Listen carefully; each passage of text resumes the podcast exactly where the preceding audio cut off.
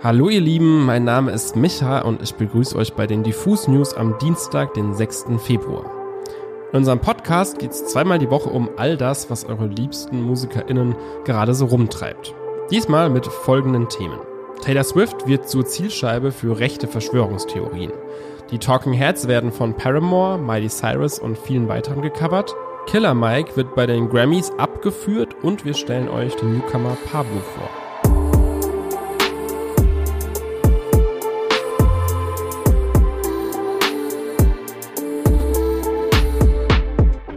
Das Wochenende stand ganz im Zeichen der Grammy Awards, die am Sonntag in Los Angeles zum 66. Mal verliehen wurden. Wir haben dazu gestern auch schon ausführlich auf unserer Website berichtet, deshalb fassen wir uns hier kurz und beschränken uns auf die wichtigsten Highlights sowie ein ziemlich seltsames Vorkommnis. Highlights gibt es diesmal erstaunlich viele und auch das Internet-Echo zur Veranstaltung fällt ziemlich überraschend positiv aus. Es scheint so, als hätte die Jury endlich mal was richtig gemacht. So durften sich nämlich dieses Jahr besonders viele Female- und Flinter-Acts über einen Award freuen, nachdem in den letzten Jahren leider oft weiße Cis-Männer die Überhand hatten. Diesmal hat sich Taylor Swift das Album des Jahres für Midnights geholt. Außerdem gehen gleich vier Grammys an Phoebe Bridgers, drei an SZA und drei an Victoria Monet. Miley Cyrus hat mit Flowers in den Kategorien Bester Song und Beste Pop-Solo-Darbietung gewonnen und damit, kaum zu glauben, ihre ersten Grammys überhaupt. Für mich als Rap-Fan ist immer besonders spannend, was in dieser Kategorie passiert und hier hat Killer Mike wirklich absolut dominiert. Der 48-Jährige ist ja sonst vor allem als eine Hälfte des Duos Run the Jewels unterwegs. Am Sonntag hat er für sein Soloalbum Michael gleich drei Awards geholt und sich damit gegen Größen wie Travis Scott, Doja Cat, Ice Spice und Co. durchgesetzt. Eigentlich also Grund zur Freude, aber der Abend endete für Killer Mike stattdessen in Handschellen.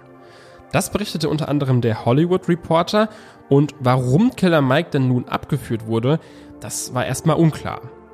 Inzwischen hat sich aber der Rapper jetzt selbst mit einem Statement zu Wort gemeldet. Er erklärt, dass er sich zwischenzeitlich in einem anderen Bereich der Arena aufgehalten habe und dann von einem Security gestoppt wurde, als er wieder zurück in den gekennzeichneten Sicherheitsbereich gehen wollte. Ob es dabei jetzt wirklich zu Handgreiflichkeiten oder ähnlichem kam, das ist der Rapper offen. Stattdessen bedankt er sich bei seinen besorgten Fans.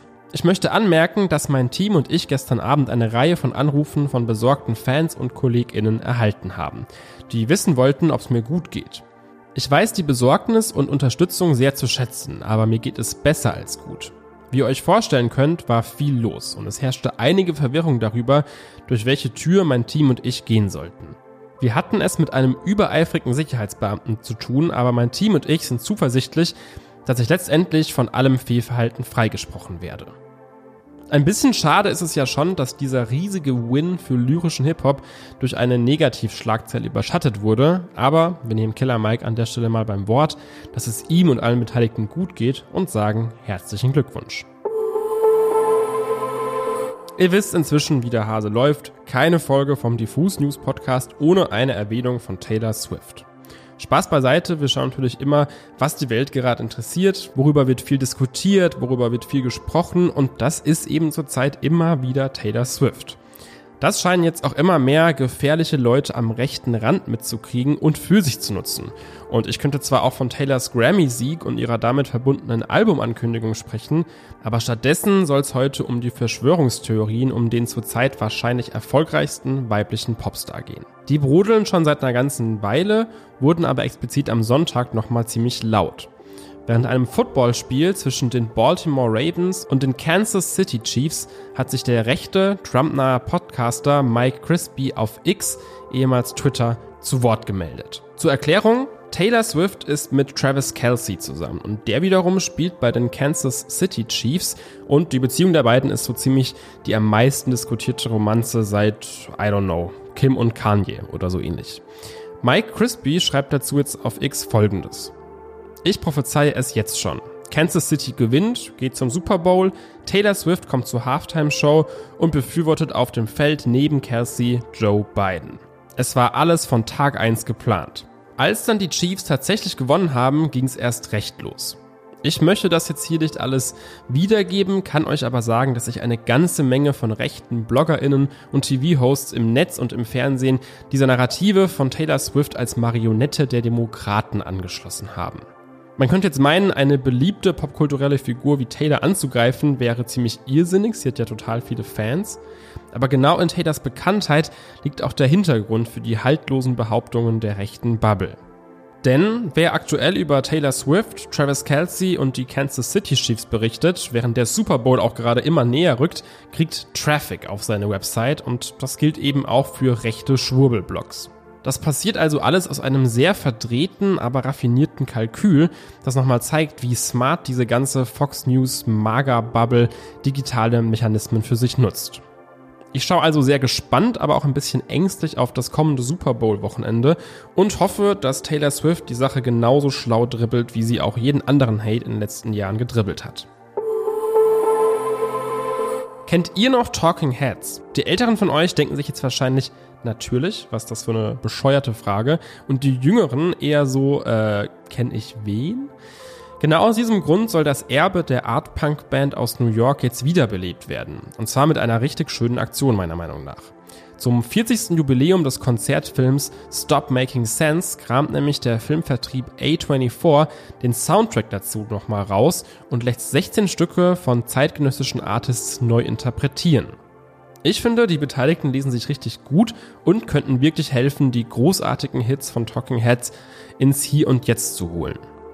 Dabei sind unter anderem Miley Cyrus, Lord, Girl in Red, Kevin Abstract, Tizo Touchdown, Bad Bad Not Good, The Linda Lindas, The National und nicht zuletzt auch zum Beispiel Paramore.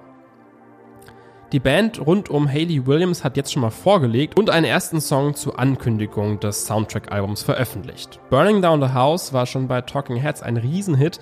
Das verhält sich jetzt bei dieser Version nicht anders, denn die macht auch gar nicht so viel neu und setzt bis auf die Stimme von Hayley Williams eben auf die bewährten Stärken des Originals. Mir macht der Song schon mal richtig Bock auf den kommenden Sampler. Ich habe da ein sehr gutes Gefühl und ich finde, dass das Line-up der beteiligten Artists ziemlich gut kuratiert aussieht. Wann das ganze Album erscheint, wissen wir bisher noch nicht, aber wer ungeduldig ist, kann sich ja einfach nochmal den originalen Film reinziehen und schon mal spekulieren, welcher Artist welchen Song gecovert hat. Ahnt ihr schon Pablo? Wenn ja, dann good for you. Wenn nein, dann hier einmal fix zugehört. Pablo ist Newcomer, wohnt in Gießen und veröffentlicht seit 2020 seine Musik. Die klang am Anfang noch ganz anders als heute, wie es so oft ist. Seine erste EP Well Played war noch ziemlich stark beeinflusst von Disco, von Funk und von Synthie-Pop. Im Laufe der letzten Jahre und zahlreicher Singles hat sich der Sound aber ziemlich verändert. Heute macht Pablo Indie-Pop mit NNDW und Post-Punk-Einschlag. So würde ich das Ganze einfach mal beschreiben. Bestes Beispiel dafür ist seine Single Vielleicht aus dem März 2023. Darüber habe ich zumindest ihn kennen und lieben gelernt. Absoluter Indie-Banger. Seine Musik hat ihn übrigens auch schon zum Stadt ohne Meer Festival geführt, das ja eh in seiner Heimatstadt Gießen, also quasi vor seiner Haustür stattfindet. Und er durfte auch schon als Voract für Ecstasy spielen, der ja auch quasi genau diesen wavigen Indie-Sound fährt, nur eben in Kanada.